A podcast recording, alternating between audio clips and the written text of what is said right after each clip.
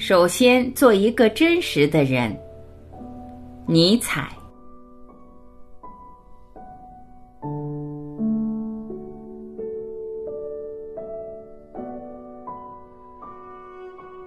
这里有两个人，一个人靠哲学谋生，挂着教授的头衔，高举哲学的讲坛，读书破万卷，熟记前人思想，可谓学问高深。另一个人，姑且说吧，只是个流浪汉，读过不多几本哲学书，比起前者来望尘莫及。但他天性敏感，热爱人生，情不自禁地思考着人生的种种根本问题，百折不挠地求索着人生的真谛。要他不这样做，就等于叫他去死。问你，谁是哲学家？尼采的回答必是后者。在尼采看来，一个人要配称哲学家，他不仅必须是一个大思想家，而且也是一个真实的人。乌宁说：“做一个真实的人，这是成为哲学家的首要条件。然而，这也是最难达到的条件。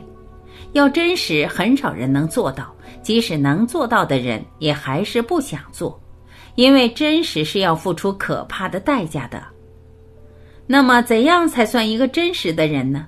尼采常常把真正的哲学家同学者进行对比，我们从这种对比中可以更加明白尼采的要求。尼采自己是做过十年学者的人，因此当他说他精通学者心理学时，大约不算夸大其词。在他的著作中，我们随时可以预见对于学者形象的描绘和对于学者心理的剖析。让我们先从查斯图斯特拉如是说的学者一节中摘录比较完整的一段话。这是真的，我离开了学者们的屋子，并且怦然关上了我身后的门。我的灵魂饥肠辘辘地坐在他们的桌旁已经太久，我不像他们那样志在砸开坚壳剥取知识。我爱自由和新鲜土地上的空气，我宁愿睡在牛皮上，胜似睡在他们的体面和尊严上。我太热了，被自己的思想灼烫着，常常因此而窒息。于是我不得不到户外去，离开一切尘封的屋子。但他们冷漠地坐在阴凉的暗影里，他们只愿做观众，留心不坐到太阳晒烤台阶的地方去。如同那些站在街上呆望过往行人的人，他们也如此期待和呆望别人想过的思想。一旦有人捉住他们，他们立即像面粉口的那样，在自己四周扬起灰尘，而且不能自已。可是谁会猜到他们的灰尘来自鼓励，来自夏日田野的金色欢乐呢？他们的手只知道一切的穿针、打结、编织，他们如此制造着精神的袜子。他们是好钟表，只需记着及时给他们上发条，于是他们报时无误，同时发出一种谦虚的噪音。他们如同磨盘和杵臼一样的工作者，只要向他们投放谷粒就行。他们擅长磨碎谷粒，制成白粉。这里已经把学者与真正的哲学家。以我及查斯图斯特拉的形象出现，两相对照的很鲜明了。第一，学者天性扭曲，真正的哲学家却天性健康，爱自由和新鲜土地上的空气。第二，学者冷漠，真正的哲学家却热情而真诚，被自己的思想灼烫着。第三，学者无创造性，如磨盘和杵臼，只会咀嚼别人的思想。真正的哲学家却富于创造性，在尼采看来，学者类型的产生不能归咎于个人，而是整个偏重科学理性的教育制度和琐细分工的产物。科学在自助时伤了他的仆人，把自己的冷漠干枯的性格刻印在他们身上了。学者们过早地献身于科学，使他们的本性遭到扭曲，长成了精神上的驼背。一个人当了学者，就一辈子坐在墨水瓶前，蜷曲着腰，头垂到纸上，在书斋沉重的天花板下过着压抑的生活。是看少年时代的朋友，原先聪颖活泼，一旦他占有了一种专门学问，从此就被这项学术占有了。在这小角落里畸形生长着，做了他那专业的牺牲品。按照尼采的理解，一个哲学家就是一个为人生探寻和创造意义的人。学者的人性已被扭曲，他自己的人生已无意义，又如何能成为一个赋予人生以意义的哲学家？哲学的使命还要求哲学家绝对真诚。真正的哲学问题关乎人生之根本，没有一个是纯学术性的。哲学家对待他们的态度，犹如他们决定着自己的生死存亡一样。一般人无此紧迫感，他们的认识无非出于利益、爱好、无聊或习惯。可是回想在哲学家耳旁的声音却是：认识吧，否则你就灭亡。对于他来说，真理如同用刀子切入了他的皮肉中去一样。尼采写道。我们哲学家不像普通人可以自由地将灵魂与肉体分开，更不能自由地将灵魂与思想分开。我们不是思索的蛙，不是有着冷酷内脏的观察和记录的装置。我们必须不断从痛苦中分娩出我们的思想，慈母般的给他们以我们拥有的一切：我们的血液、心灵、火焰、快乐、激情、痛苦、良心、命运和不幸。生命对于我们意味着将我们的全部，连同遇到我们的一切，都不断的化为光明和烈火。我们全然不能是别种样子。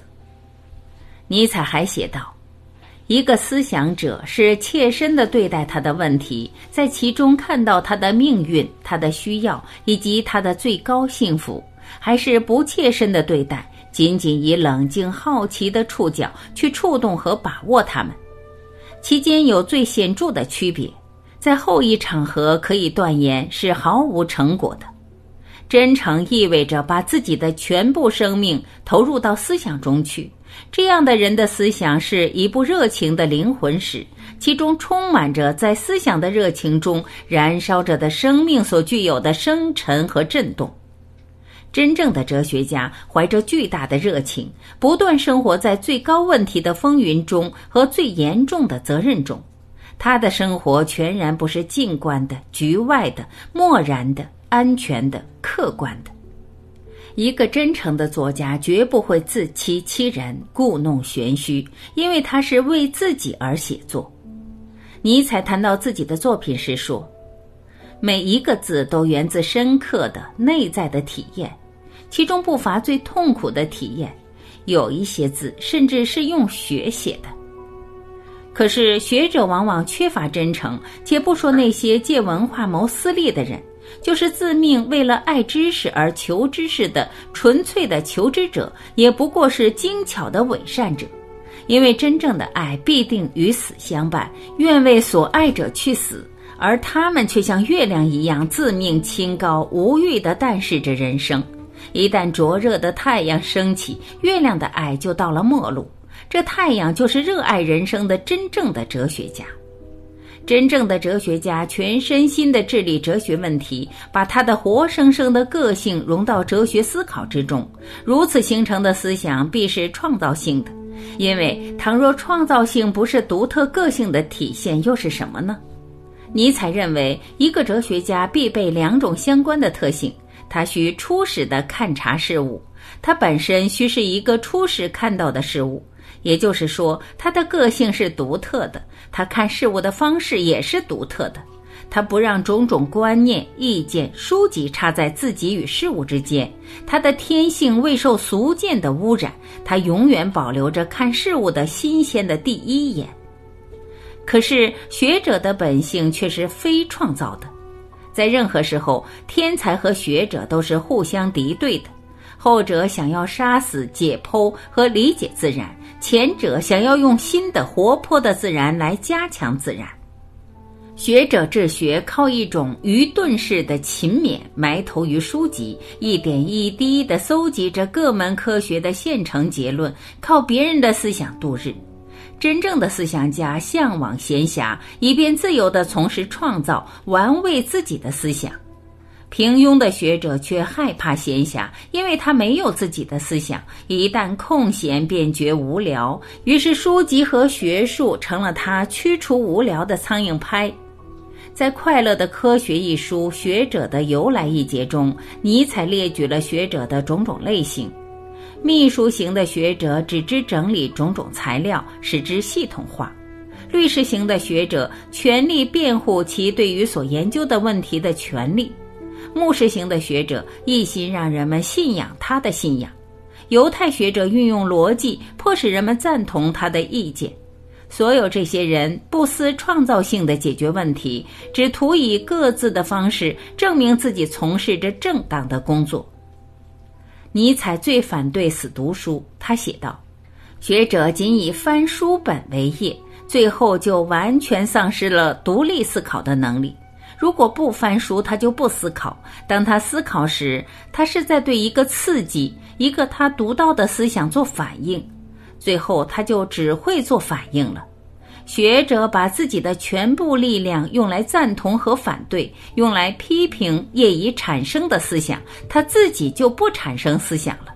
结果成了必须去擦它才生出火花及思想的火柴。尼采说这话是有切身体会的。当他因眼疾而不得不停止阅读时，他突然产生一种轻松之感。他从书籍中解脱出来，有功夫自己思考了。他真切感到，对于一个哲学家来说，最重要的是独立思考，自己来创造，说出非他不能说出的话来。一个有创造力的人，把太多的时间耗在阅读上，是一种浪费。在破晓的黎明时分，在精力最饱满、最洋溢的时候，拿起一本书来读，我把这叫做堕落。他认为自我教育是造就一个思想家的唯一途径。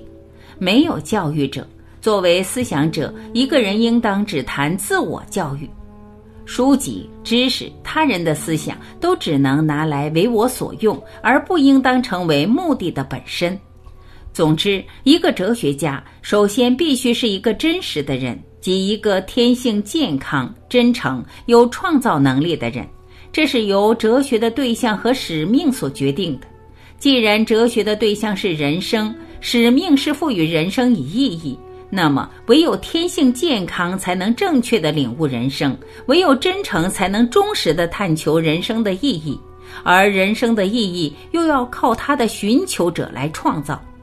学者之不能胜任哲学的使命，正由于他同人生处在一种根本错误的关系中，他漠视人生，远离人生，虚度人生。所以尼采断定，一个学者绝不可能成为一个哲学家。一个真诚的人生寻求者可能走错路，但是他对待人生的态度是正确的。一个学者也许不犯错误，但是他对待人生的态度本身即是最大的错误。所以尼采轻蔑地说：“即使我走着我自己的错路，我也仍然走在他们头顶上面。”